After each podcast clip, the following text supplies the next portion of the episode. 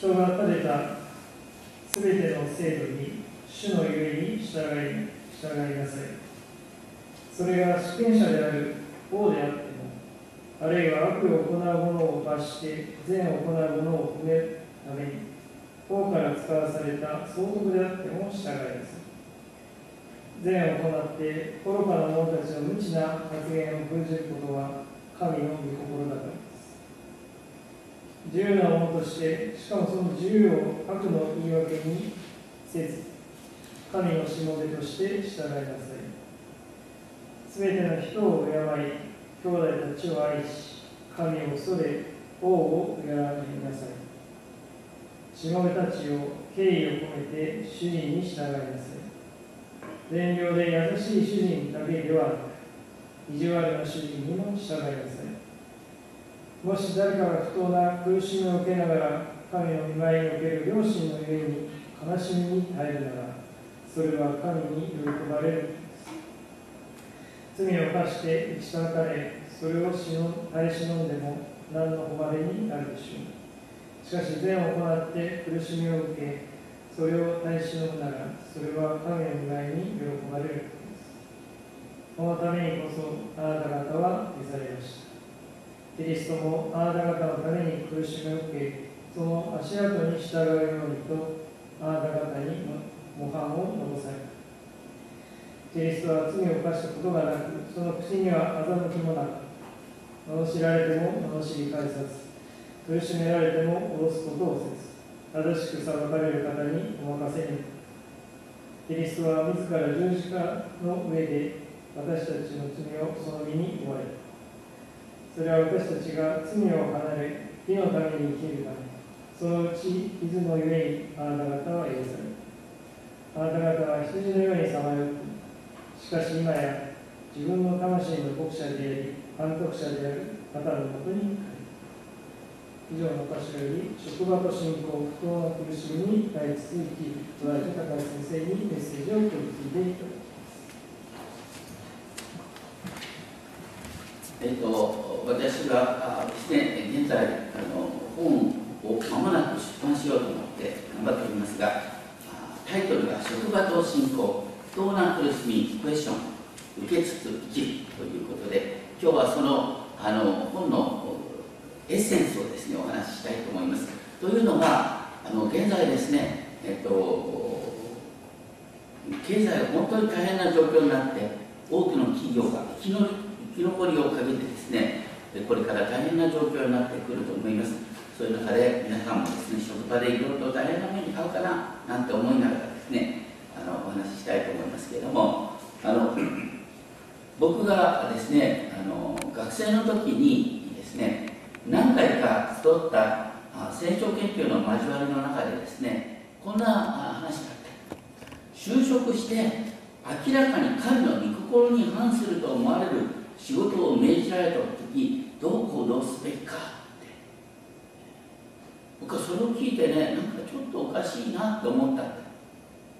ってこの世の中ねあのノンクリスチャンの方がはるかに多くて神知らない人があの動かしてるのにさ神の御心なんてそこで問いかけたって何としたら仕事できなくなるんじゃないかな。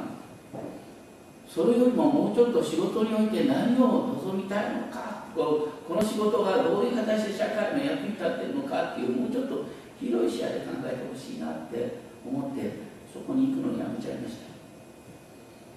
でもね実際にあの野村証券というとこに入ってみるとですねやってることがあまりにもひどいんでその要求があまりにもですね僕にとっては不当に思えたのでやっぱり考えなきゃいけないななんて思いながら、まあ、その辺りでですね仕事を本当に仕事の中で神の御心をどのように考えていくのかなということを共に覚えたいと思います。今日はペテコステですけれども精霊の働きは何よりもイエスは主ですという告白を導くことになります。私たちはイエス様の皆によって父なる神に祈ることができる。祈りの中にまさに精霊の働きがあるんだ。今日読まれた一番最初に書かれていたのは2章の13節かな。2章の13節ですか、えっと、人が立てたすべての制度に従いなさい。このすべての制度の中にですね貨幣を媒介とした市場経済もその核心としての証券市場もある。またすべての人を敬いなさい。2章17節ありますけれどもこれもですね。すべての人を敬いなさい。職場にいるですね。もう明らかにおかしな人。ね。こうノンクリスチャンだとかいうレベル以上にちょっとここちょっとこうこんな人が、ね、部長になっていいのか課長になっていいのか。そういう人がいたとしてもですね、うん、尊敬を持って敬い従いなさいということですね。また2章18意地悪な主人意地悪な上司にもね、えー、従いなさい。ただここでちょっとね思うのは神の見舞いにおける良心の上に2章19節。この神の見舞いにおける良心って何だろう？ある意味でねちょっと訳しすぎなんだよね。あの原文は神への意識のゆえに、えー、訳した方がいいと思います。共同訳はですね神のことを思って苦痛に耐えるならって書いてある。神のことを思ってだから神のことを思ってって言った時に要するにこれは神の心かどうかっていうんじゃなくてねこう困ってる中で神に叫びながら仕事しなさいっていうふうに解釈した方がいいんじゃないかなって僕は思います。僕はあの野村の3年間時代本当にもう毎日ですねやめることしか考えてなかったみたいな靴の中にあったんですけど。でもね神にすがった。だからあれで神のことを思って神にすがってたで信仰っては何かっていうとですね あの吉明の23章から23章7節から10節にこういう言葉があるんですね。彼らも神々の名を口にしてはならない。空に仕えてはならない。それらを拝んではならない。ただ今日までしたようにあなた方の神主にすがりなさい。主にすがりなさい。主は大きくて強い違法の民をあなた方の前から追い払われた。あなた方は一人で千人を追うことができる主にすがったら一人で千人を追うことができるんだよ。実はクリスチャンとして生きることの中心は何かっていうとあなたの仕事をねそれを清いとか汚られたとか考える前にですねとにかく仕事大変だったら必死になって祈れよ。ノルマ果たすために。ましょうよってことですね。であのよく皆さんあの聖書の中で一番最初に出てくるですね信仰の父ってまあアブラハムだけどアブラハムの孫は何て言うんですか？ヤコブだよね。聖書を真面目に読んでてヤコブ見てああ素晴らしい人だなって感動する人いないよな。でもヤコブっていうのはあれがイスラエルの父になるわけですよ。だから聖書が言ってることはなんかね日本人が選んで道徳的に立派な人間あ経験なクリスチャンっていうんじゃなくてもう本当に泣いても寝ても泣いても主にすがり続ける。それが信仰の父なんですよ。それがヤコブなんです。ヤコブ見てねああ立派な人だなと思う人はいない。大切なのは主にすがり続けることだ。それにしてもですね神の見舞いにおける良心のゆえにって言ってこのじゃあこの世っていうのはどういうところなのか、ね、マルチン・ルターがですねあの面白いことを言ってるんですね。キリスト教的な統治が、ね、どんなにキリスト教であってもそれが、ね、このキリスト教全体にですねキリスト教的な倫理が通じるなんてことはありえないよ。だっていつの時代だって未信者の方が多いんだろう。でそれをですね内部にですね国があのキリスト教式にまとまるはずだなと思うのはですねとんでもない。それはどういうことかというとですね一人の羊飼いが馬小屋の中にですね狼とライオンとワシと羊を一緒にいて、ね、ライオンと羊を一緒に置いといて仲良く暮らせようっていうようなもんだ。その話通じるかよこの世の中はねこの剣の脅しで従わなければ何しでかすかわからない人間がいるんだよ。だから剣の統治暴力支配っていうのはある意味で大切なところなんだ。悪いことをやるやつを刑罰でもってですね従いさせるこれはだからこの世の法律の論理でそこのところにはある意味力があるでも一方で私たち教会は何かというと福音によって、ね、神の愛によって人々を道徳強化していこうこう両方がある。両方が混同するとですねあの要するにナイーブになっちゃうよ。一方は、ね、福音によって心の内側から変える。でも一方は悪事を阻止するんです。ライオンが羊を食べることができないように、ね、権力を行使する必要がある、まあ、これは昔からルターの二王国論って言ってそれがゆえにですねヒトラーを正当化したなんていう話になるんですがそれはちょっと言い過ぎなんだよね。やっぱりこの社会っていうのは、ね、市場経済僕は共産主義より市場経済もはるかにいいと思うんですけどもこれに勝るものがない。でも市場経済っていうのは弱肉強食なんです。それはその論理として動くんです。だからその弱肉強食の論理で動く社会の中にどう生きるかっていうことはそれはそれとして考えなきゃいけない。そういう中で求められているのは2章18節。敬意を込めて主人に従いなさい。これは一つね私たちの良心を安らかにしてくれる。敬意を込めて主人に従いなさい、ね、意地悪な主人にも従いなさいって書いてあるんだからはっきりと法律違反じゃない限りそれがね御心にかなってる仕事がどうかなんて考えなくてもいいです。本当考えなくてもいい。ね。命じられてるんですよ。組織なんですよ。組織が組織として機能しなくなったらそれで終わりなんです。組織として機能するためには上司の命令が執行されなきゃいけない。それがこの世の論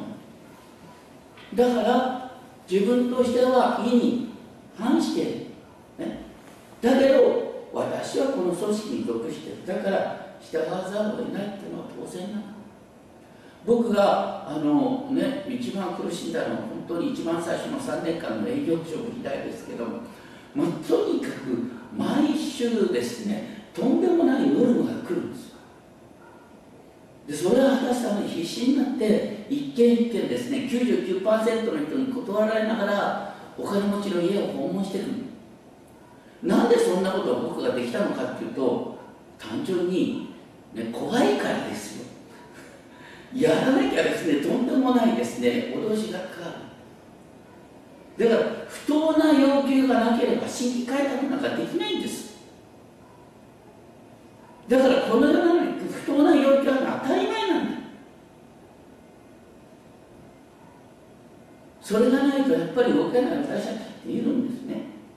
でも同時にね不当な要求でも同行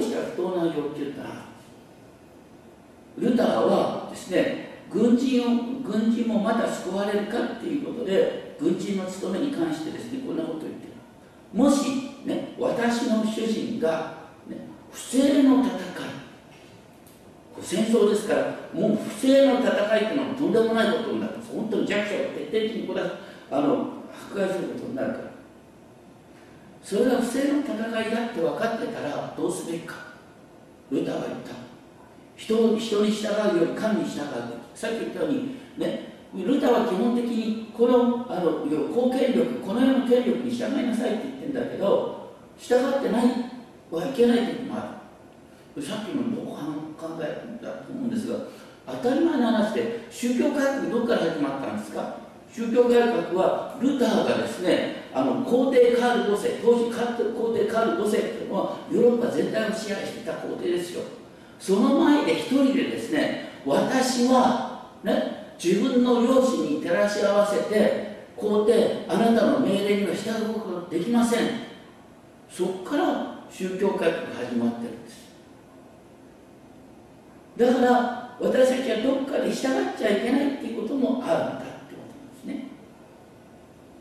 ただ歌は同時に言いました。ね。それが本当にあなたがよくよくね周りを見て不正かどうかわからない。時はどうしたらいいかそれは従うんだよ。でもねこんな話もあるのよ。あのね今あ日本最大の会社ってトヨタでしょ。トヨタっていうのはついこの前まで空想レーダーが強要される会社だったの。だってトヨタの創業者ってねトヨタ佐吉さんっていうのは二宮尊徳の思想を受け継いでですねそしてその現在のトヨタ工業の第5番にはこう書いて神仏を尊崇し法恩感謝の生活をなすべしって言って2代目のあのトヨタ自動車を始めたあの喜一郎さんはですねあのトヨタの敷地内にですね高校神社を建てるんですよ。そしてあの毎年の初めにですね会社の幹部はみんなあのそこに行ってですねこう手を合わせてその神社の前でこう社運の隆盛を祈願する。それが年中行事だった。先々代の時代までさすがねもう国際企業になったらそれはやっちゃいけないことになったと思うんですね。日本の会社っていうのはね知らないうちにそういうとこあるんですよ。だからそういう時に私たちはそれは絶対できないよねってなる。これは私たち、ね、クリスチャンたるもの命かけてそれは戦わなきゃいけない。そういうこともある。ででそういう時にですねああそれ逆らったら仕事できないんだよね。だけどそういう中でですね私たちに慰めを与えるのは何かというと黙示録なんです。実は黙示録っていうのは慰めの書なんです。多くの人はこれは未来予言のようにですね書いてるんですけれどもそうじゃない。あの 柳原忠夫ってですねあの終戦後に東大の総長になった人がいます。で柳原忠夫さんはこう戦時中ですね無教会であったということでそんなにですねあの迫害を受けなかったんですけれどもとにかく戦時中ですね黙示録をあの公開していくんですね、小さな集会の中でその中で柳原太郎がこう言って黙示録13章に何が書いてあるかというと黙示録13章にですねあの竜竜サタンですけどもそれとあの獣ね竜と獣だからあのサタンとでサタンの手下の権力が手を結んで人々に偶像礼拝を強要する話そしてあの柳原忠夫こう言うんですよ。その戦時中今こそまさに黙示録13章の時代だよ、ね、全ての人に天皇礼拝が強要されている。神社参拝が強要されている。黙示録13章の通りじゃないか。でも黙示録のね記述によればそういう時代っていうのは一時と二時と半時の間。3年半で終わるんだ。だから耐えようよ。実は黙示録を見る人はね読む人は耐える勇気が湧いてくるんです。黙示録はそのために書いてある。そしてねあの柳原忠夫はそれを振り返って言うんですね。今ねこう戦後こうやって言ってるんです。今この7つのラッパの時代は終わった。ね7つのラッパの時代最後として獣と竜の話が出てくるんですけども、ね、この後16章になると7つの8になる。7つの8になるとどういうどういうことになるかというとですねあの今度はあの金融が支配する時代になる。大バビロンの話になってますね。あの金融力とあのこの世の権力が結びついて私たちをですね迫害する話になるそういう時代になる。ただしばしの間は落ち着く。であの黙示録を通して何が分かるかというとですねあの要するに迫害の時代は3年半、ね、平和の時代は1000年。この対比が面白い。で例えばねあのローマ帝国で迫害が一番厳しかった時代っていうのはどういう時代かっていうとですね皇帝デュークラシヌスの時代。これは紀元303年。でもデュークラシヌスは大迫害をやった後どういうわけか2年で彼は引退するんです。その後ですねイギリスにおいてですねあのあの副帝、えー、副皇帝の地位についたのがコンスタンチヌスなんですあの有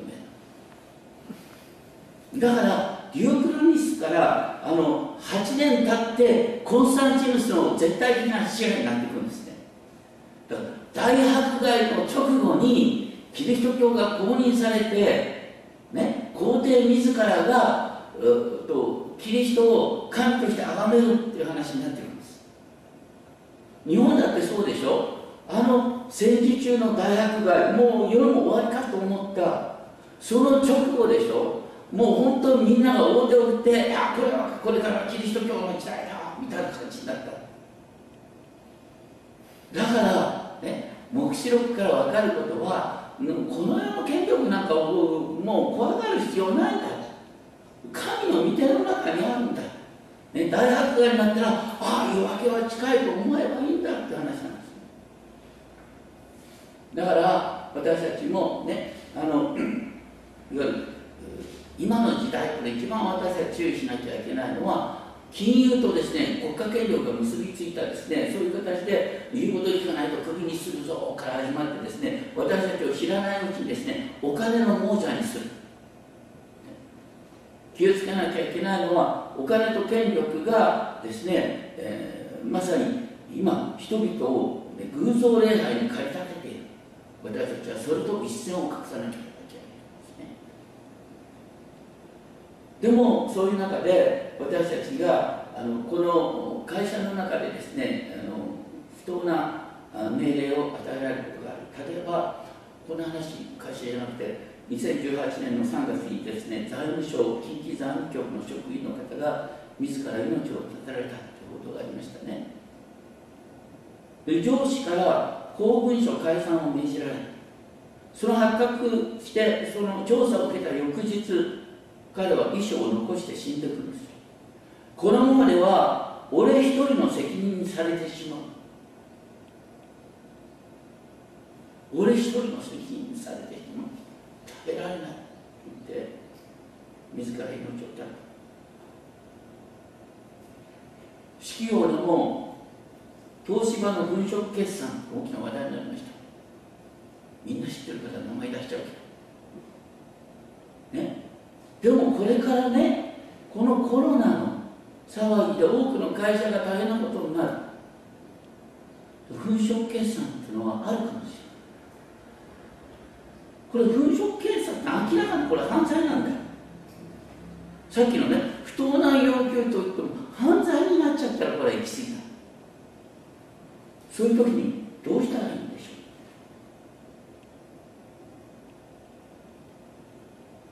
ょう？私たちはねそういう時に神では人ではなく神に仕えるあなたは神に仕えるのか人に仕えるのかっていうことがやっぱり問われてしまうその時これは一つの知恵なんですね。あの日本の組織っていうのは何かというと責任の所在が曖昧でこの雰囲気の中で雰囲気の中で違法行為に向かっていくんです。だからあの残暑の問題にしてもそうです。ね。東芝の問題にしてもね。誰が責任なのかっていうこと